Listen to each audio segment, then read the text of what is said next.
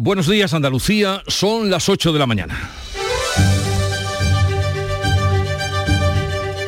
En Canal Sur Radio, La mañana de Andalucía con Jesús Vigorra.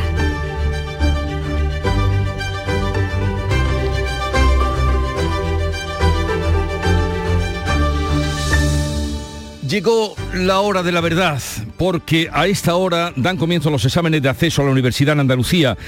Casi 50.000 estudiantes se enfrentan desde hoy hasta el jueves a la PEBAU, un 4% más que el curso pasado. Los exámenes tendrán la misma estructura que el año anterior, cuando aprobaron el 96% de los alumnos que se presentaron. Suerte para todos y tranquilidad para sus familias. La investigación da por hecho que un disparo fortuito de un compañero acabó con la vida del policía en Andújar el pasado domingo. A la gente se le resbaló la pistola cuando estaba siendo agredido, alcanzando fatalmente a su pareja policial. Hoy se conocerá el informe de la autopsia y también de balística. Y el debate sobre el estado de Andalucía se va a celebrar el próximo 28 de junio. Será el primero de Juanma Moreno con la mayoría absoluta y en plena pre-campaña electoral. La izquierda aplaude esta convocatoria y Vox la critica.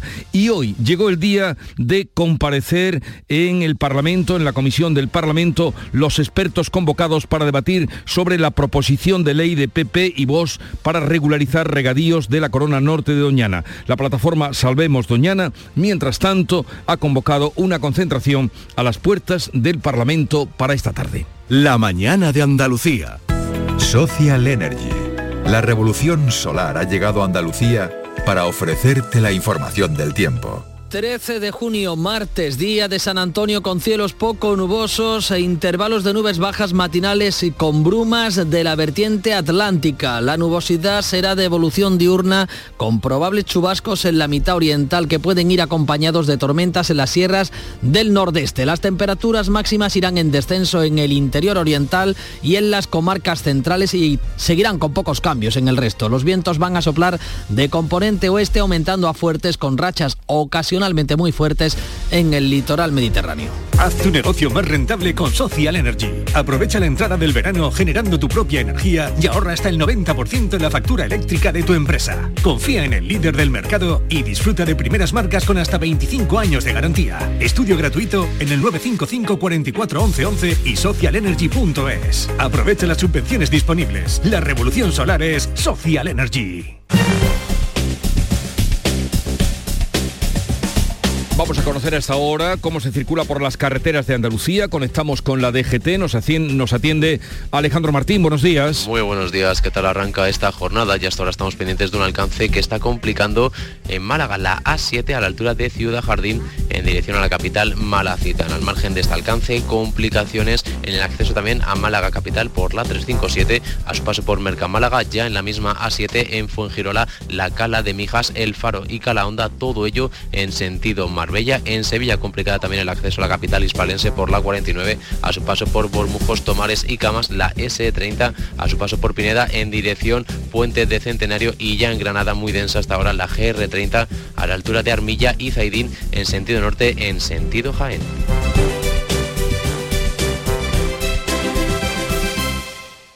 Este martes en el Eurojackpot de la 11 por solo 2 euros hay un bote de 96 millones. Y tan tataramillonario porque con el Eurojackpot, el mega sorteo europeo de la 11, no solo te haces millonario tú, también tus hijos y los hijos de tus hijos y los hijos de los hijos de tus hijos. Compra ya tu Eurojackpot de la 11, que son 96 millones. Eurojackpot de la 11, millonario por los siglos de los siglos. A todos los que jugáis a la 11, bien jugado. Juega responsablemente y solo si eres mayor de edad. En Canal Sur Radio, la mañana de Andalucía con Jesús Bigorra. Noticias. Llegó la hora de la verdad para cerca de 50.000 estudiantes andaluces que se someten entre hoy y el jueves a las pruebas de selectividad y de acceso a la universidad. Son casi un 4% más que el año pasado en 2022. Manuel Pérez Alcázar. Y este es el sonido que se oye ahora en muchas facultades y en centros de exámenes. A las 8 de la mañana están citados estos 50.000 alumnos. Los exámenes tendrán la misma estructura que el año pasado. Comenzarán con las asignaturas troncales, lengua y literatura, historia y lengua extranjera, más una materia troncal de segundo de bachillerato. En la fase de admisión eh, será voluntaria para subir la nota otra prueba que cada estudiante puede eh, elegir entre cuatro disciplinas. La vicerrectora de estudiantes de la Universidad de Sevilla, Carmen Gallardo, ha aconseja confianza y orden yo creo que deben confiar en sí mismos. Una cosa muy importante es el orden del estudiante, su cabeza, como esté estructurada, después lo refleja en el papel. El alumno debe estructurarse primero. ¿Qué voy a contestar? Relajadamente. Y nada, hacer una estructura adecuada. Claro que sirve, todo sirve. El año pasado superaron estas pruebas el 96% de los alumnos, aunque lo importante para la mayoría es obtener la nota deseada. Pues vamos a acercarnos donde ocurre esa prueba, esa concentración en la Facultad de Ingeniería de la Universidad de Sevilla. Está Isabel Campos, buenos días. Buenos días, pues me encuentro justo delante de un aula donde ya han entrado esos alumnos que en poco, bueno, en menos de media hora van a comenzar la primera de las pruebas, la de lengua castellana y literatura. Ahora mismo la verdad que vemos rostros tranquilos, hace unos minutos en las puertas estaban repasando con esos folios subrayados, con esos nervios, eh, bueno, con la estampa habitual de todos los años. Ahora mismo están comprobando los profesores el DNI porque desde la pandemia también ellos ya vienen asignados con su sitio, el lugar en el que se tienen que sentar, por lo tanto ya no los tienen que llamar a la puerta, pero sí una vez dentro estos profesores comprueban la identidad de cada uno. Les están repartiendo pues esos folios en blanco en los que pocos minutos van a volcar todos sus conocimientos. Han trabajado durante dos años, dos duros años de bachillerato en los que han realizado pues, pruebas muy similares, eso es lo que le dicen los profesores y por lo tanto seguro, aunque ahora están nerviosos, cuando salen de esta primera prueba comprueban que la selectividad pues no es para tanto. Estamos también con otros protagonistas de esta jornada, que son los padres, padres que vienen a acompañarles, como Antonio. Antonio, buenos días. Buenos días. Bueno, Antonio, su hija es Lidia y está haciendo ya o está va a empezar a hacer esa prueba. ¿Cómo ha pasado Lidia la noche y estos últimos días? La noche creo que habrá dormido bien, pero los días ha sido muy malo, muy malo. está todo el día estudiando, desde por la mañana que se levanta a las 6 o las 7 de la mañana hasta la una que se acuesta, porque se queda nosotros acostamos y ella se queda estudiando. ¿De qué instituto viene ella? De mañana, de San José de la Rinconada. De San José de la Rinconada. Eh, ¿Cómo lo pasa también la familia? Porque nervios que se contagian, imaginamos, ¿no? Nervios y la forma de, actuar, que por ejemplo el tema de la comida y muchas cosas que acarrea mucho tiempo que estamos detrás de ella a ver que más porque con los nervios y demás está dejando de lado la comida y otras cosas y lo estamos pasando en ese aspecto y lo estamos pasando mal. ¿Usted la va a acompañar durante todo el día? Sí, sí. Y se queda hasta el final de la mañana. Sí, sí. Los tres, los tres días. Los tres días. ¿Ha pedido usted permiso en el trabajo? Lo cogido de vacaciones. Ah, bueno, pues nada. Un padre sufridor por lo que vemos. Bueno, más o menos, más o menos. Gracias, Antonio, y que haya mucha suerte. Gracias. Bueno, pues esta es la situación, esta es la estampa ahora mismo en esta Escuela Superior de Ingeniería de Sevilla. Esos alumnos que están a punto de comenzar, a todos ellos, desde luego, les deseamos mucha suerte. Desde luego que sí, suerte. Y vamos a otro punto donde también estarán a punto de comenzar, si no han, lo han hecho ya, las pruebas de eh, la acceso a la universidad. Vamos a la Facultad de Ciencias del Trabajo de la Universidad de Córdoba, donde está Ana López. Hola, Ana. ¿Qué tal? Muy buenas. Bueno, pues aquí eh, casi todos sonríen. Eh, yo no sé si de nerviosismo fundamentalmente o de que por fin ha llegado este momento tan importante en sus vidas, que es el momento en el que ya se examinan de la PBAO y bueno, van a poder decidir qué carrera van a hacer. Aquí en Córdoba son 4.546 los estudiantes que se enfrentan a las pruebas eh, probablemente más importantes de su vida. De ellas 2.737 son mujeres y digo este dato, el 60%, porque de ellas eh, tan solo uno de cada diez se matriculan luego en eh, ciencias, eh, tecnología, ingeniería, matemáticas, que son las carreras conocidas como STEAM. Pero hemos encontrado a dos chicas que van a hacer física. ¿Qué tal? ¿Cómo estáis? Nerviosas. Hola, bueno. Bueno, vais a estudiar física. ¿Cómo es que os habéis decidido a eso? Porque lo que más me gusta. Y... y os da igual, ¿no? ¿Verdad? Que esté, digamos, asociado un poco a los chicos, ¿no? Sí, bueno, ¿cuántas horas habéis estudiado en las últimas dos semanas? Seis horas diarias más o menos. ¿Y cuánto, cuántas no te necesitáis para entrar en la carrera? un 12 si queremos entrar en Granada, que es a lo que aspiramos. Bueno, eh, los nervios, como digo, están a flor de piel. Este chico apenas se sostiene en pie, el pobre. ¿Cómo te encuentras? Bueno, un poco nervioso, pero en general bien, bien. Intento ir seguro. Con ganas de que acabe ya, ¿verdad? Esta prueba que es de lo más duro que te has podido enfrentar seguramente. Sí, la verdad es que es bastante duro, pero bueno, eh, se cierra una etapa y se abre una nueva. ¿Qué quieres hacer? Eh, el doble grado de Derecho ya de... Bueno, ¿y qué nota necesitas para ello? Eh, realmente yo no, porque voy a una privada, pero tengo que tener aprobada la fase de acceso. Claro, bueno, pues la fase de acceso, como sabéis, empieza hoy. Eh, ya están llamando a los alumnos a, a, entrar en las aulas. Están, desde luego, como decimos, muy nerviosos. Esta prueba eh, se está desarrollando ahora mismo simultáneamente en 25 centros de todo Córdoba y, eh, como decimos, pues eso, son cerca de 4.600 alumnos los que se, se están, eh, la mayoría proceden de bachillerato, algunos también de ciclo formativos, pero como decimos, eh, son sedes que se mantienen como el año pasado. Vamos a escuchar la voz de la eh, profesora que está llamando, que es eh, lo que se está oyendo ahora mismo en toda Andalucía y lo que se está, cómo, cómo lo están viviendo ellos. Sánchez, Trillo Figueroa, Elvira. Dejamos a los alumnos, a lo suyo y vamos ahora con otro asunto. Ocurrió el pasado domingo los sucesos de Andújar y la investigación sobre el agente muerto en Andújar espera conocer hoy el informe de la autopsia, pero se decanta porque murió por un disparo de su compañero. Sería un disparo fortuito. Marilo Rico. Según fuentes policiales, el agente que estaba siendo agredido echó mano de su pistola, pero dudó en emplearla o sacarla por Decide hacerlo segundo y se le resbaló la pistola y se disparó. No obstante, no se descartan las otras dos opciones, que al agente fallecido se le disparó fortuitamente su propia arma o que el disparo procedió de la policía local que acudió a prestar ayuda. El agente fallecido, Juan José Lara, ha sido despedido por compañeros y vecinos este lunes en su localidad natal del Marmolejo. Muchacho eh, entrañable, compañero al máximo, Un gran profesional. Eh, esto ha sido una, una cosa que no nos lo podremos olvidar en mucho tiempo o quizás nunca. que era un muchacho que se integraba mucho en el pueblo, en todos los temas de deporte, actividades, participaba con los clubes y con toda la gente joven. Estaba siempre muy colaborador con todo el mundo, con la gente. Una pérdida muy grande. El agente ha recibido a título póstumo las medallas de oro de la policía y de su pueblo. Ya veremos qué dice la información o la investigación oficial.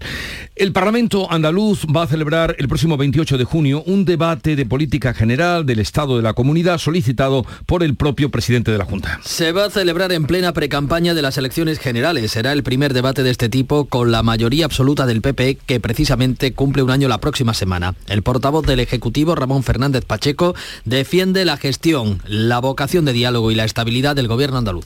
Tenemos una mayoría parlamentaria suficiente, pero la gran estabilidad institucional de la que goza nuestra tierra se debe a que tiene un gobierno abierto, un gobierno dialogante y un, un, gobierno tolerante siempre con absolutamente todo el mundo. El PSOE aplaude la convocatoria por Andalucía Izquierda Unida echan de menos un debate sobre sanidad. Vox critica que este debate meta en campaña al Parlamento andaluz. Y llegó el día del anunciado debate sobre los regadíos en la zona norte de Doñana. La comisión parlamentaria sobre la propuesta para regularizar los regadíos del entorno del Parque Nacional escucha hoy a los expertos convocados, salvo a la vicepresidenta Rivera y a la Confederación del Guadalquivir, que no van a asistir. Ambos han declinado la invitación. La comisión comienza a las 10 de la mañana con la comparecencia de los representantes de las cooperativas agroalimentarias. Entre la nómina de expertos citados están grupos ecologistas, organizaciones agrarias y de regantes, alcaldes de la zona y técnicos, como el presidente del Consejo de Participación de Doñana, Miguel Delibes,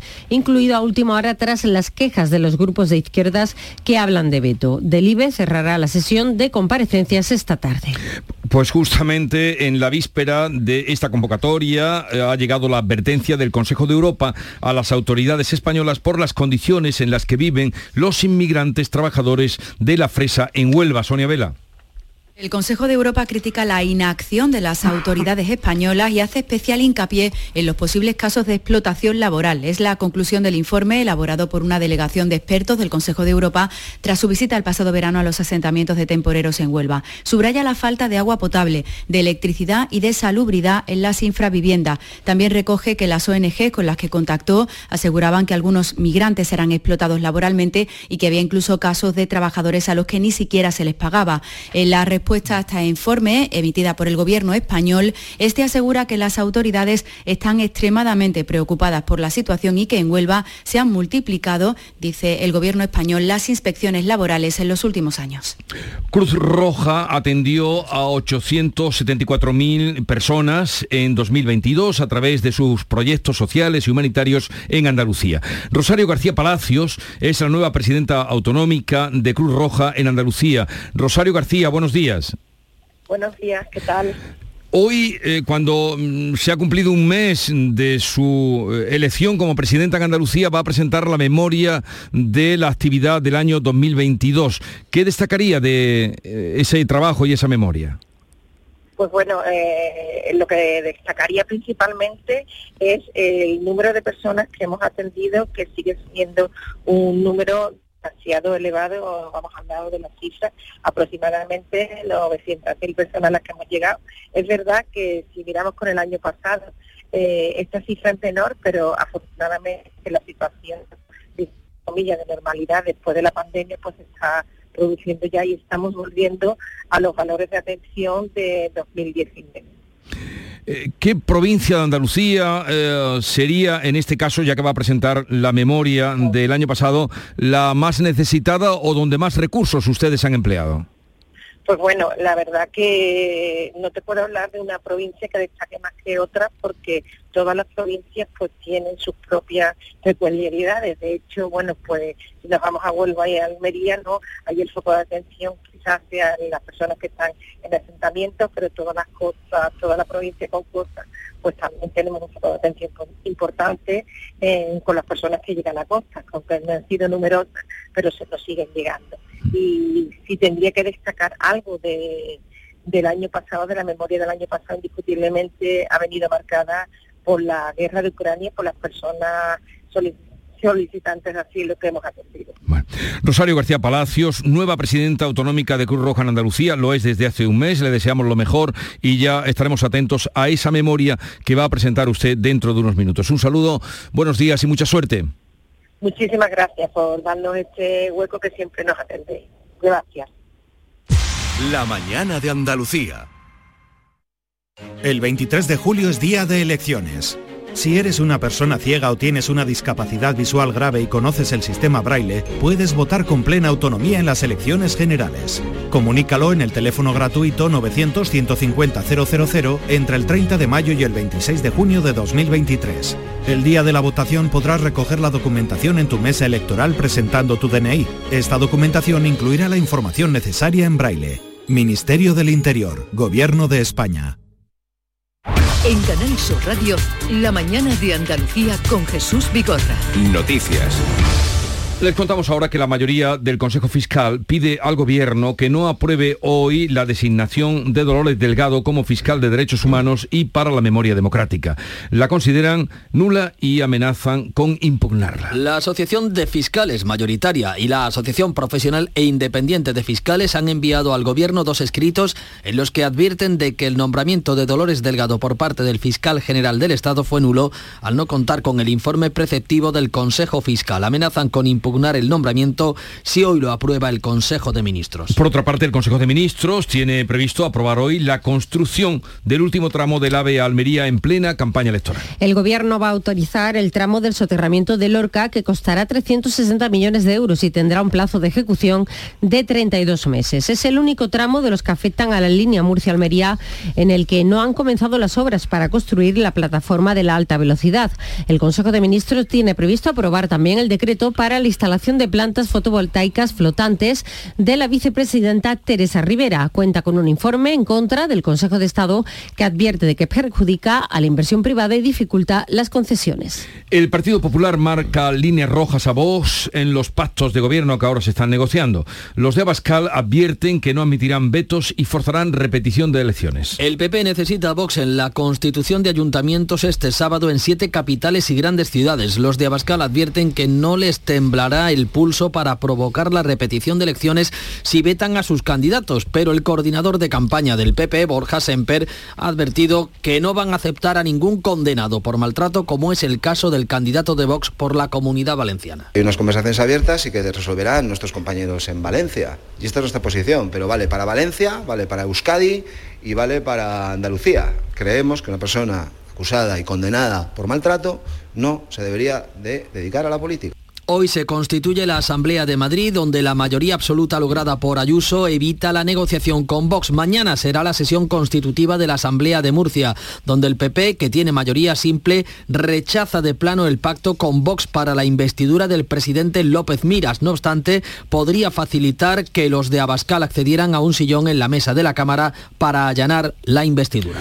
Núñez Feijó renueva el 75% de los cabezas de lista del PP para las elecciones generales. Tres de cada cuatro cabezas de lista para las elecciones del 23 de julio son nuevos. En Andalucía destacan dos exconsejeros de Juanma Moreno, Elías Bendodo y Juan Bravo por Málaga y Sevilla. Habrá renovación en siete provincias, solo repite Carlos Rojas en Granada. En Cádiz abre la lista el presidente de Asaja, Pedro Gallardo. En Córdoba, la exdirectora del Servicio Estatal de Empleo, Isabel Prieto, por Huelva, la delegada de la Junta, Bella Verano, por Jaén, la secretaria de Humanización del PP, María Luisa del Moral, y en Almería, la senadora Maribel Sánchez. El partido renueva dos de cada tres candidatos de los que presentó Pablo Casado.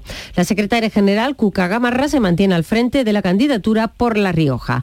Y se da por segura la inclusión de Borja Semper en las listas de Madrid. Destacan el fichaje del exportavoz de Ciudadanos en Barcelona, Nacho Martín Blanco. El presidente de la patronal, la COE, se alinea y secunda el discurso de los sindicatos contra los planes de Fijo de derogar la reforma laboral. Antonio Garamendi se suma a los sindicatos en defensa de la reforma laboral que se tejió durante nueve meses en el año 2021 y reacciona a la promesa de Feijó de derogarla. Los pactos son para que sean estables en el tiempo, que es lo que da la, la perspectiva eh, de futuro. ¿no? Por tanto, nosotros ahí defenderemos lo firmado. El presidente del gobierno ha advertido de las consecuencias económicas y jurídicas que tendría la derogación de leyes aprobadas por su gobierno como la reforma laboral o la de las pensiones. En un acto del periódico Cinco Días, Pedro Sánchez ha dicho que traería graves consecuencias y un retroceso importante para nuestro país. En definitiva, yo creo que las consecuencias serían graves en términos de retrocesos. Y no solo por una cuestión de seguridad jurídica, que también, sino porque también comportan un riesgo presupuestario real del que algunos, en su empeño por derogar y por deshacer, parecen no ser conscientes. Pablo Iglesias eh, presionaba sobre Yolanda Díaz, pero esta resiste esas presiones de Podemos y no levanta el veto a Irene Montero en las listas electorales de Sumar. Pablo Iglesias ha cargado con dureza contra Yolanda Díaz, a la que advierte del coste electoral de excluir a Irene Montero y le acusa de regalar la victoria a lo que califica de mafia mediática. A mí me parece un enorme error decirle a otra fuerza política eh, esta persona no. Si tú actúas así, estás regalando la victoria a la mafia. Pero Yolanda Díaz desde Luxemburgo hace oídos sordos a las críticas y zanja que las listas se cerraron con la negociación para ir juntos a las elecciones. España lo que está esperando es que hablemos de sus problemas. El resto creo que no tiene demasiado interés. Díaz ha anunciado que su número dos por Madrid será el malagueño Agustín Santos Maraver, embajador de España ante Naciones Unidas y alto cargo en los gobiernos socialistas de González y Zapatero. El PSOE ofrece a Jaén Merece Más tres concejalías y la alcaldía de la capital en el último año del mandato para conservar así el ayuntamiento de la única capital de provincia que los socialistas tienen en Andalucía. Los tres concejales de Jaén Merece Más decantarán la alcaldía entre PP o el socialista Julio Millán, empatados a 11 concejales. Millán ofrece un pacto de estabilidad. Estamos ante un momento clave para asegurar el cambio o que podamos volver atrás y por eso cedemos, si hace falta, el año de la alcaldía. Este lunes la reunión del patronato del Real Instituto Elcano ha ofrecido una imagen poco habitual, la del rey Felipe VI con los cuatro expresidentes de gobierno vivos. Los socialistas González y Zapatero y los populares Aznar y Rajoy han posado junto al rey en una imagen que simboliza la alternancia de los dos grandes partidos durante más de 40 años de democracia. Y el Gobierno prorrogará la rebaja del IVA a los alimentos de primera necesidad más allá del 30 de junio. Conoceremos hoy el dato definitivo del IPC de mayo. El adelantado situó los precios en el 3,2%, el nivel más bajo en casi dos años gracias al descenso de los carburantes, aunque la cesta de la compra ha mantenido los precios muy elevados. Precisamente la vicepresidenta Nadia Calviño ha anunciado la prórroga de esa rebaja del IVA de estos productos en una comparecencia, eso sí, realizada en la sede del PSOE. Eh, puedo confirmar que mantendremos la eh, rebaja del IVA de los eh, alimentos de primera necesidad en tanto en cuanto no lleguemos a niveles de precio que sean más adecuados queda en el aire el descuento a los transportes.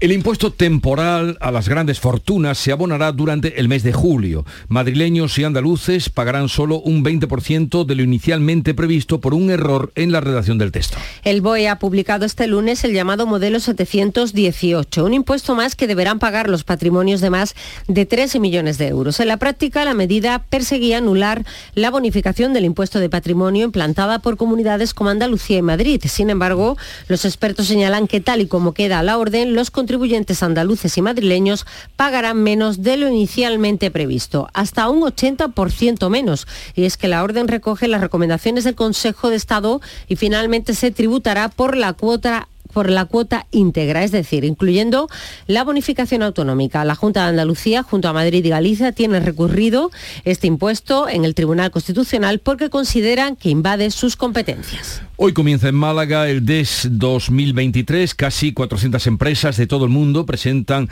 hoy en esta ciudad las últimas tendencias de tecnologías como la inteligencia artificial, el blockchain o la ciberseguridad. Cuéntanos, Damián Bernal y es muy importante sin duda para la capital y provincia porque el impacto económico estimado es de 34 millones de euros. Van a estar más de 17.000 directivos de 34 países, todos ellos conocerán de la mano de 394 firmas las últimas tendencias y casos de éxito, como comentabas, en la aplicación de tecnologías exponenciales como la inteligencia artificial o la ciberseguridad. También en este marco se va a desarrollar un foro tecnológico de referencia europea que reunirá a casi 600 líderes y expertos de todo el mundo mundo. Murió Berlusconi y el velatorio mm, de Silvio Berlusconi se está llevando a cabo en la más estricta intimidad.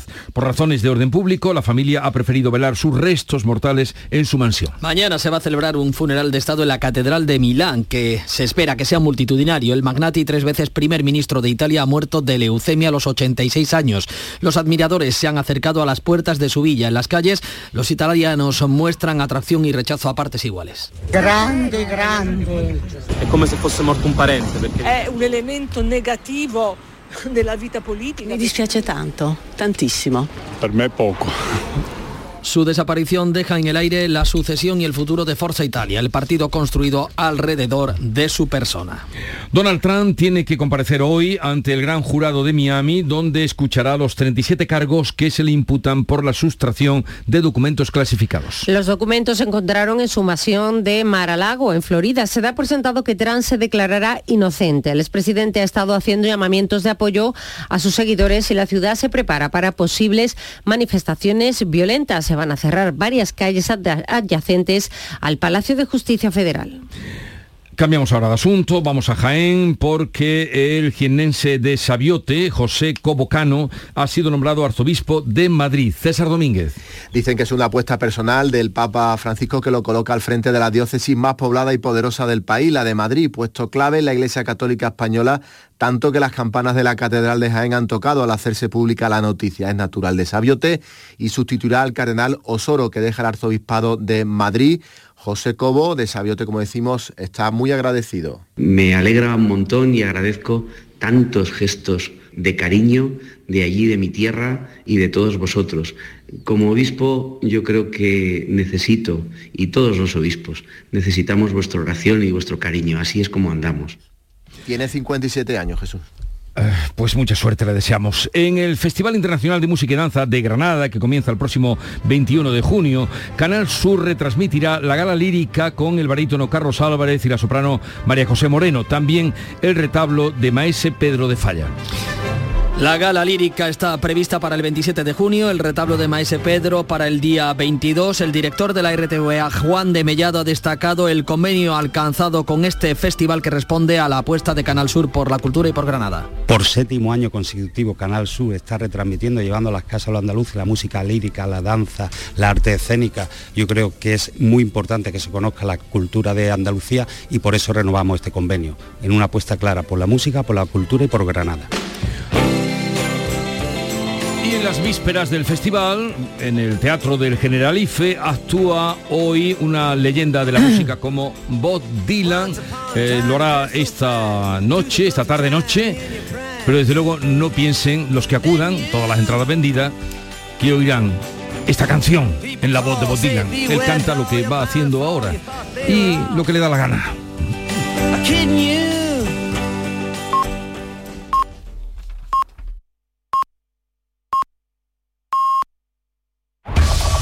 En la mañana de Andalucía de Canal Sur Radio, las noticias de Sevilla. Con Pilar González.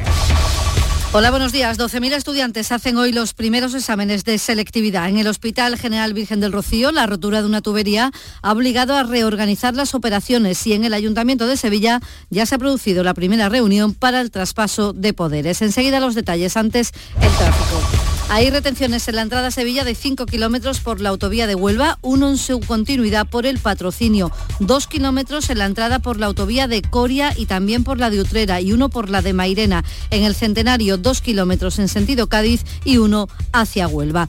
En cuanto al tiempo, tenemos intervalos de nubes bajas, viento del oeste y la máxima prevista es de 29 grados en Lebrija, 30 en Morón, en Écija y en Sevilla. A esta hora 19 grados en la capital.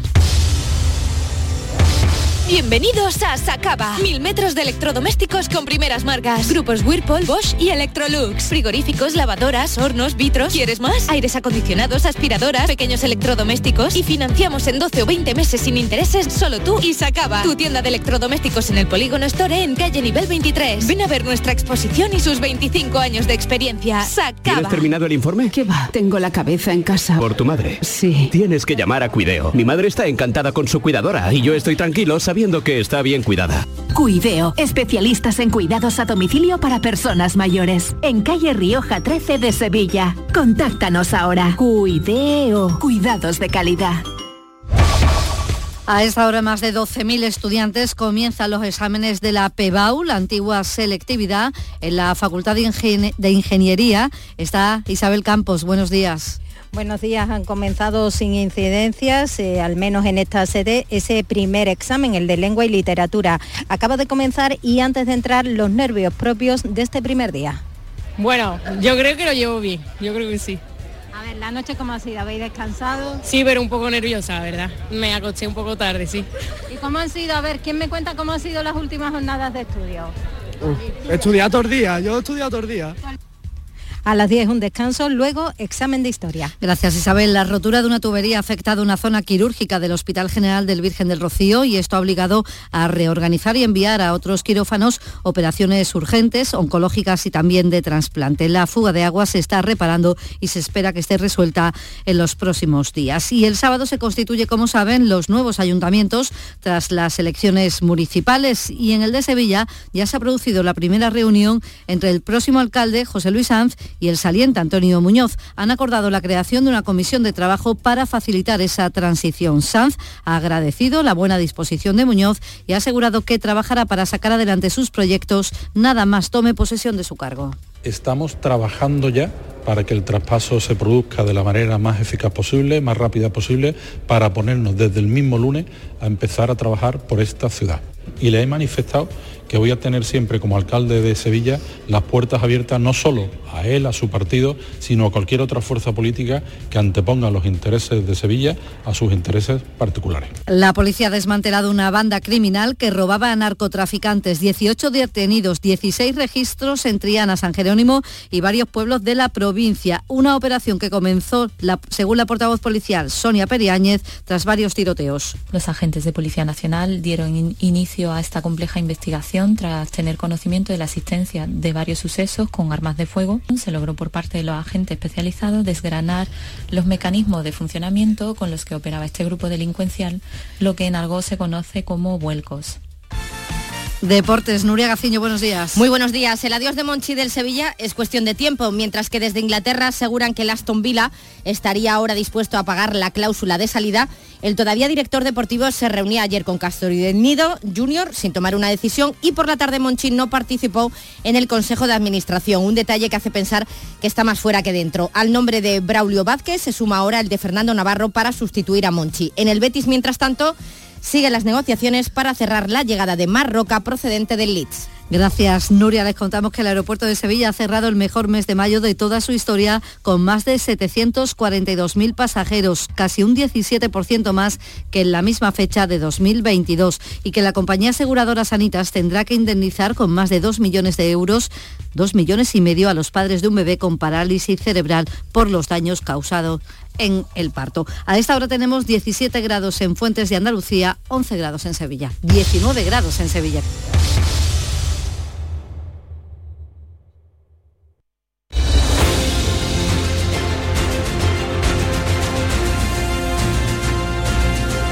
8.35 minutos de la mañana.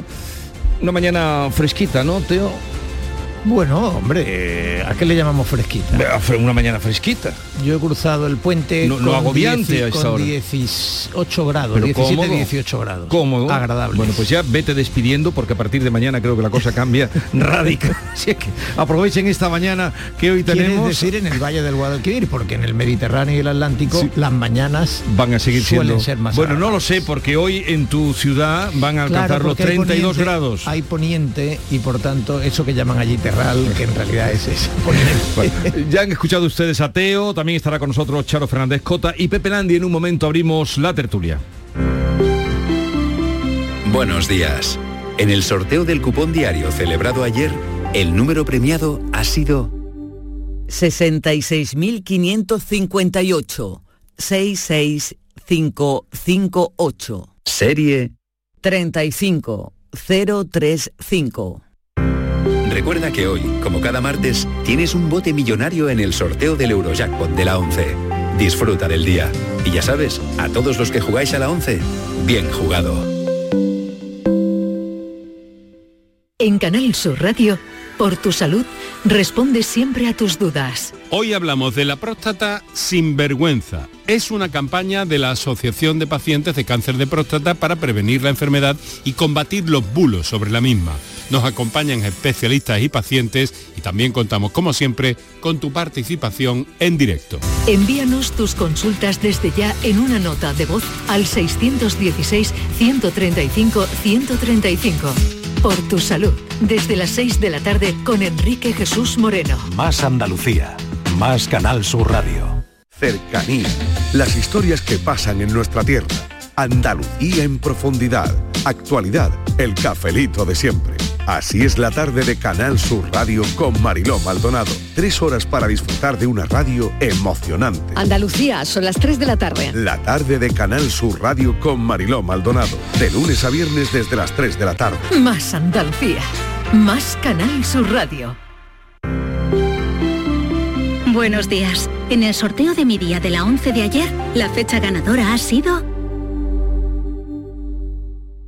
27 de marzo de 1940. y el número de la suerte el 1. Recuerda que hoy, como cada martes, tienes un bote millonario en el sorteo del Eurojackpot de la 11. Disfruta del día.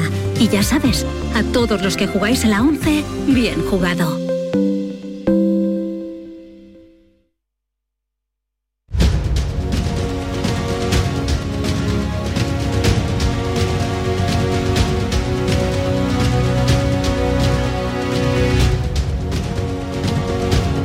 La mañana de Andalucía con Jesús Vigorra.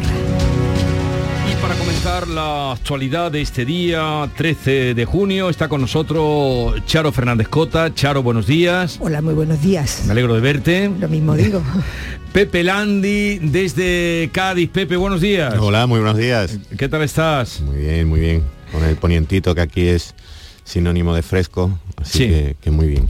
Hay que ver las contradicciones eh, o los contrastes. Poniente fresco en Cádiz, eh, caluroso. Y baja la temperatura en Sevilla Eh, y, y caluroso, y caluroso en, en en el Málaga, Mediterráneo. como sí. tú acabas de, de apuntar cuando saludábamos a Teo. Bien, me alegro mucho de veros a los tres. Hoy el diario, en el repaso de la prensa internacional, hay que mucho nivel, que, que nivel... que- Ciertamente, el repaso de la prensa de la internacional prensa está internacional, muy bien. mucho nivel, Eh, está muy bien, de Beatriz Almeda. Traía un titular que era muy expresivo del New York Times, que en referencia a Berlusconi, ¿no? Eh, y decía, huella, ¿qué deja? ¿Una huella o un hematoma? en, en casi todo lo que tocó, decía, ya sea como político, como, como, como magnate de los medios, el ex primer ministro y empresario dejó una huella o un hematoma en casi todo lo que tocó. Hombre, eh, quizás sea una reducción eh, un poco simplista, ¿no? Eh, pero en fin, hay que reconocer que si la política, síntesis. hay que reconocer que si la política derivó mucho a la- al espectáculo, a la política espectáculo, y Berlusconi ha sido uno de sus grandes representantes, el periodismo también ha derivado mucho al periodismo espectáculo y ni siquiera el New York Times nos ahorra algunas simplificaciones, ¿no? Eh, yo creo que Berlusconi, lo primero, no sería del todo justo decir a un tipo que montó el imperio de Mediaset, a un tipo que construyó el Milán de Arrigo Sacchi, que ganó cinco mm, Copas de Europa o cinco Champions, eh, y al Berlusconi, que ha sido cuatro veces presidente de Italia, reducirlo a hematoma quizás sea eh, exagerado, ¿no? Es un tipo que empezó con 20 años cantando en los cruceros y que luego vendió electrodomésticos por las casas. Vale, ¿cómo saltó al ladrillo? pues es Berlusconi. Eh, ya sabemos que siempre tuvo zonas de sombra y que nadie va a defender y desde luego yo no. Eh, ningún, eh, le voy a dar ningún marchamo de respetabilidad o de gran respetabilidad. Pero hombre, es un personaje más complejo y con más dimensión que Matoma. Yo creo que Berlusconi, efectivamente, hay mucha insistencia en que Berlusconi anticipa a Trump. Yo creo que eso es, es verdad, que digamos es el ultrapopulismo de la llamada alt-right, derecha alternativa, si se quiere, extrema derecha, en fin, eh, en todo esto de las denominaciones hay muchas trampas siempre. Pero en todo caso, de lo que sí estoy seguro es de que Berlusconi anticipa toda una clase de políticos que incluye, por ejemplo, a Pablo Iglesias inequívocamente, que es la política espectáculo, que es eh, la política con un dominio de la escena, con una capacidad, digamos, de, de eh, epatar, eh, construida para, para epatar eh, antes que eh, vertebrar en la profundidad. ¿no? En la, y, y yo creo que en ese sentido Berlusconi tiene mucho de pionero, rompió con la política tradicional, es verdad que la política italiana es quizás de las que más se prestaba a que esto ocurriera, no es la primera vez que se hablaba, que se habla con Berlusconi de politainment o política entretenimiento, política espectáculo, este es un concepto que ya se empieza a utilizar en Estados Unidos en los años 80, pero eh, sin duda es el que inaugura claramente, desde luego en Europa, el politainment eh, de un modo claro, ¿no? Cosa que no es tan extraña considerando que también en televisión era ya uno de los pioneros del infotainment, del infoentretenimiento, periodismo. Hombre, fue, fue el inventor de la política espectáculo, es decir, fue un populista de los pies a la cabeza, fundó un gran imperio mediático que además le ayudó a prosperar en la política, hasta ser tres veces presidente del gobierno de jefe del gobierno de Italia, y además era un hombre que es que, mm, Mediaset, que es entre otras cosas propietaria del tele- de Telecinco, eh, y en la que también está Mondadori, es un gran imperio mediático. Él le encantaba el espectáculo hasta el punto de que se cuenta de él que contrató al maquillador de la RAI por mil euros diarios y que se maquillaba desde la punta del cabello hasta el cuello y que siempre llevaba varias camisas por si alguna camisa se le, se le manchaba de maquillaje. Mm. Fue, fue un hombre que, que, te- tenía más de 80, un hombre muy polémico, muy controvertido, de luego con más de 80 procesos abiertos, que solo fue condenado por uno, Por por, uno. fraude fiscal, Sí. al que perdieron las mujeres. Acordaros del famoso caso de las eh, bunga bunga, Sí. ¿no? Es decir, que donde se le acusaba de haber, eh, tenido fiestas con y practicado sexo con menores, pero sus hijos heredan un imperio de 6.900 millones de, de dólares, ¿eh? que se dice pronto. Yo creo que, que, como bien decía Teo, es un hombre que eh, yo creo que tiene sus luces y sus sombras, controvertido, eh, mm, per- personalista mm, y, que, y que sí inauguró una nueva forma de hacer política que desgraciadamente mm, se está imponiendo ahora en buena parte de muchos países de- del mundo. Que tendrá imitadores. que tiene, decir. que tiene que sus tiene imitadores, Que, que tiene, que tiene sus imitadores, sí. Pero además también hay otra cosa que es importante destacar, que es que si él eh, eh, creció como populista y, al- y a la sombra de su imperio mediático, también fue aprovechando una grieta importante que hubo en la política italiana, acordaos cuando el escándalo de Mano Pulita, que eh, terminó con un escándalo de corrupción de, de cientos de empresarios y, y que acabó con la carrera política de Bettino Craxi, por ejemplo, ¿no? Y él se en la ola de, de este populismo eh, por la corrupción del sistema eh, político italiano. Mm, Fue ah, ah, creció de forma in- in- inesperada, insospechada, quizás aprovechándose de que me decía ayer un amigo italiano por redes sociales, aprovechando ah, que casi todos los italianos, decía él, lle- llevamos un pequeño Berlusconi dentro que intentamos domesticar. Igual podía ser, eh, los italianos podían decirlo como podíamos decirlo eh, quizá todos los mediterráneos, todos los to- todos los, los que vivimos en esta en esta zona del mundo en la que el el, el repentismo y el oportunismo eh, tiene todavía un cierto prestigio. Yo creo que, que ha muerto el santo patrón, el ídolo máximo de los, de los listos, de los aprovechados, de los oportunistas. Y, y en el fondo muchos llevamos un, un poco dentro de, de- de- de aprovechar la, la- la oportunidad que él se supo buscar como ninguno. Me ha llamado mucho la atención antes la- última información que dabais sobre sobre su, su funeral, que iba a ser privado sí. y que la familia quería mucha discreción y estaba pensando que no sé si va a ser el primer acto em, discreto y privado, íntimo de, su vida, porque ha sido un hombre absolutamente excesivo. Decíais que, bueno, que, tiene luces y sombras. Yo creo que en el momento de la muerte mm, nos conviene recordar que, que son muchas más las sombras. Me parece que son muchas más las sombras porque cierto que construyó un imperio económico mm, probablemente con muy pocos escrúpulos, utilizando absolutamente, en eso sí fue un pionero, como decíais, todos los recursos a su alcance, desde el fútbol, la televisión, la presentación de- de- del sexo como una, un- como una fórmula de estatus social, eh, no se privó de una sola herramienta probablemente eh, bueno, discutible y oscura para, para- para conseguir ese triunfo económico, económico, político y social, probablemente porque, como por, por volver a, a mi amigo italiano, mm, eh, hay una parte de muchos de nosotros que, que- que admira a ese tipo de triunfadores eh, a toda costa y, y sin, sin ningún tipo de, de- de duda en el camino hacia el, hacia el dinero y hacia... También decía eh, Tony Servillo, un actor, un magnífico actor italiano que lo interpretó, por cierto, Sí. en una película de Sorrentino, Sí.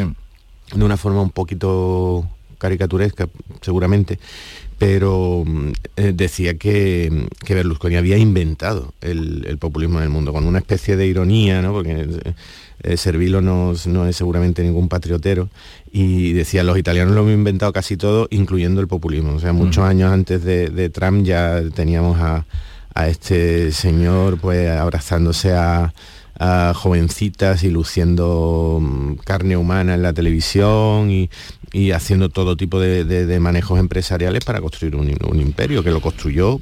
El mérito, el que se lo quiera dar, por supuesto, lo tienen. Tengo aquí una frase de Berlusconi que doy por buena porque la cita en su newsletter de hoy el periodista John Muller, que ha sido tantísimos años jefe de internacional del diario El Mundo, y es, y que define un poco al personaje, ¿no? no leáis los diarios y como carrera elegid casaros con alguien rico. Sí, sí, el dinero y el triunfo y, y, el, y, el, y, un tipo de éxito social por encima de cualquier cosa a costa de todo y sin ningún tipo de, de, escrúpulo y de freno. Esa, esa fue su, su vida. No, no, es claro que cualquier cosa menos un personaje eh, admirable o modelo, de la ejemplaridad no, no se le puede atribuir por ningún ni, le, interesaría, no, le, interesaría Lo que no significa exento de talento, de ingenio, de capacidad y de, eh, y de emprendimiento, ¿no? Eh, claro que son los lados oscuros de, de ciertos personajes porque el triunfo muchas veces se cimenta, claro, sobre, sobre esas zonas de sombra. Pero es verdad que, yo creo que hay que trascender de la figura de Berlusconi, está muerto, como decía Pepe, eh, la familia lo despide. Sí, pero van a hacer... la familia lo despide antes del funeral de Estado. mañana, que sea un funeral de Estado en, Milán, en la Catedral de Milán. En el Duomo, y, y, luego va a ser, eh, se ha hecho un va a enterrarse como si fuera un faraón, es decir, eh, eh, su, panteón tiene creo que 36, ah, puede alojar a... Invitó a Indro Montanelli, por cierto, a que, a que se alojara allí para, darle esa pátina de, prestigio. Pero, pero mm, a ver, eh, Berlusconi. Otra frase, eh, otra frase de Berlusconi, esta no sé si es verídica, la he recogido de la prensa, pero desconozco la fuente. Berlusconi, dos puntos. Soy el Jesucristo de la política una víctima paciente, me sacrifico por todos. Pues frases como estas le llevaron a ganar las elecciones en el 90 o a gobernar en el 94, en el 2001 y en el 2008. Es decir, un tipo que es tres veces eh, eh, no consecutiva presidente del gobierno de Italia no es un hombre gris. Y detrás de él no ha habido ningún presidente, porque lo ha dejado todo.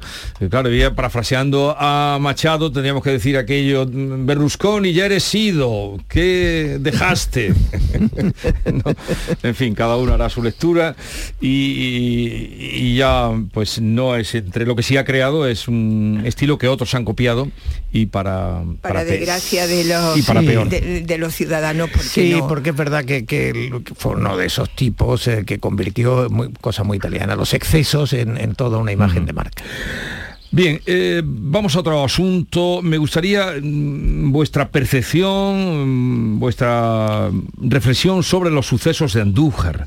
Estamos hoy a la espera de que la policía, eh, la investigación, diga qué pasó o cómo pasó o qué bala fue la que mató a este eh, policía de Marmolejo.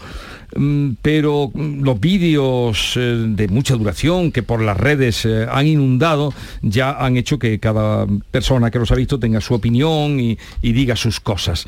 Mm, ¿Cómo actúa la policía de una forma tan pedestre, según vemos eso a ojos de, todo el mundo, y, tan desprotegida? ¿Qué explicaciones nos pueden dar después de, esta situación? ¿Por qué tardan tanto en dar unas explicaciones cuando la realidad está delante?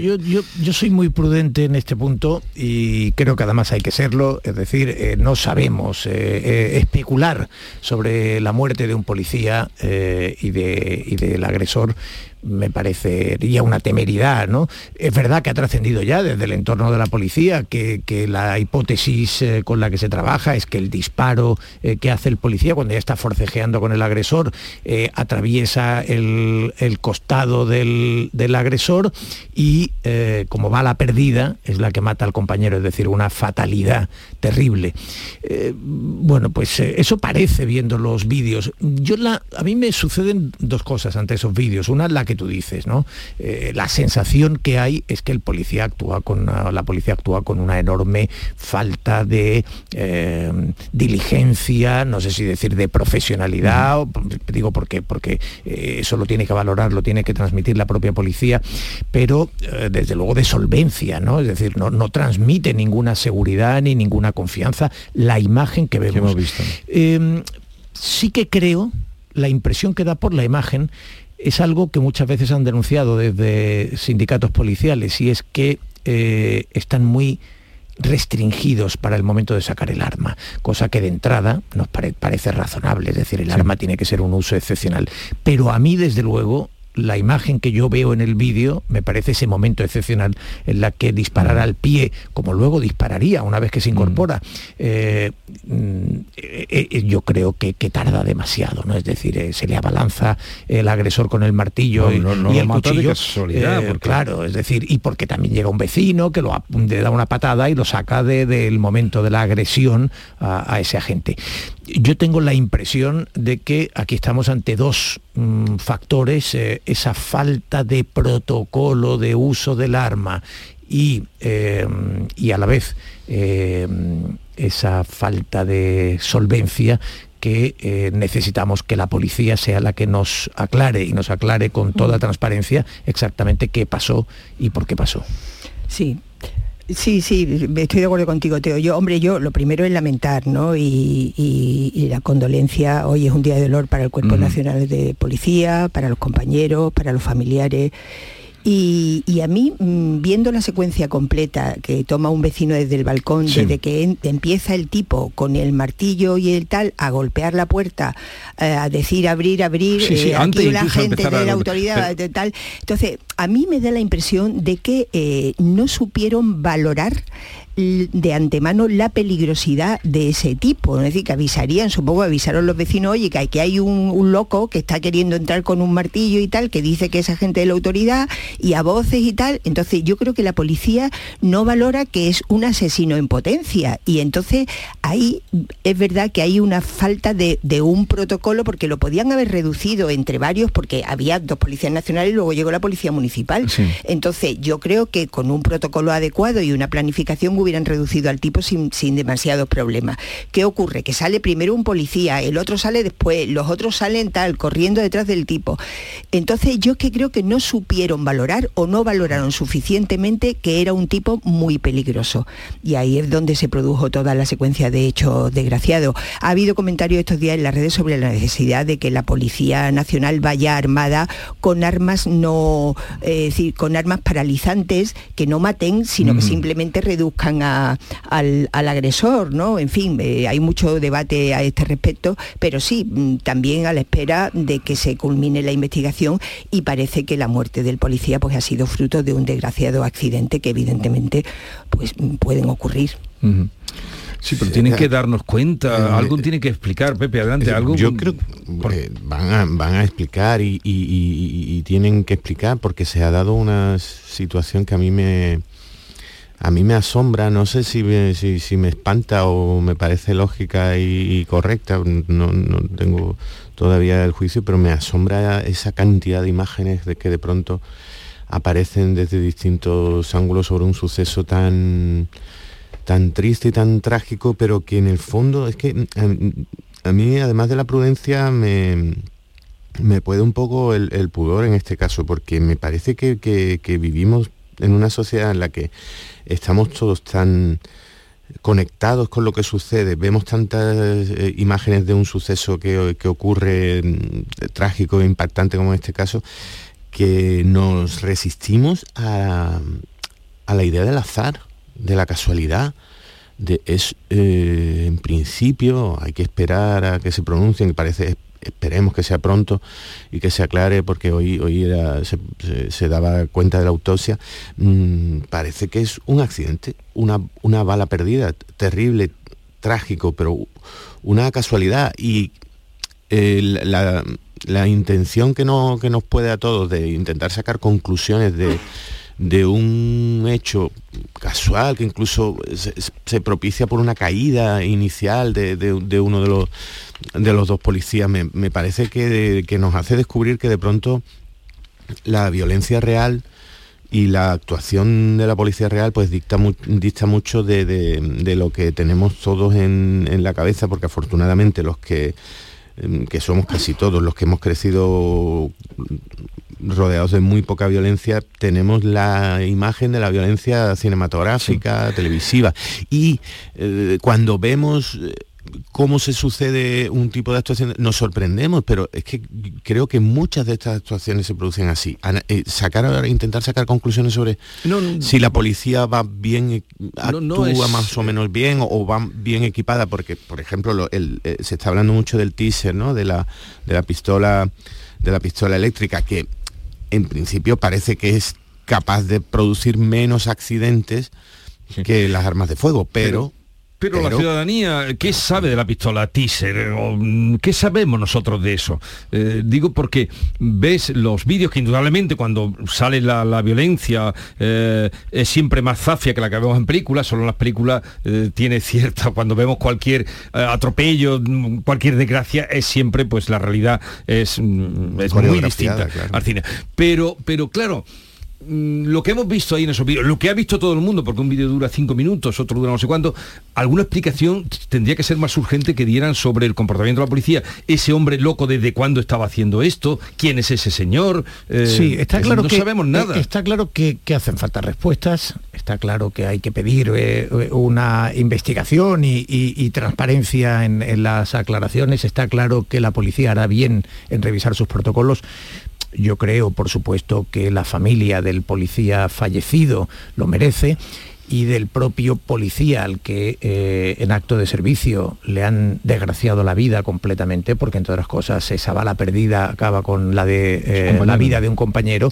Hombre, yo creo que eh, imaginando, pensando en su mujer y en sus hijos, eh, es un hombre que estaba en acto de servicio. Y una cosa es decir que la policía deberá revisar si los protocolos del uso del arma son los adecuados, si eh, hubo eh, ejercicio de inseguridad o de falta de determinación o fue de prudencia. Y a lo mejor el vídeo nos produce una sensación confusa yo creo que son dos cosas completamente distintas. Es decir, ha muerto un policía en acto de servicio y eran dos policías eh, tratando de reducir con el menor impacto posible, porque eso es obvio en el vídeo, a un ciudadano eh, violento en un momento en el que estaba intimidando a ciudadanos eh, libres en sus viviendas. hay un factor que quizás no sé si... Muy, breve, Pepe, que ah. llegamos a las nueve. No, no, sobre el, asunto de la enfermedad mental, de posible, hipotética eh, situación de patología mm, psiquiátrica del atacante, mm, creo que también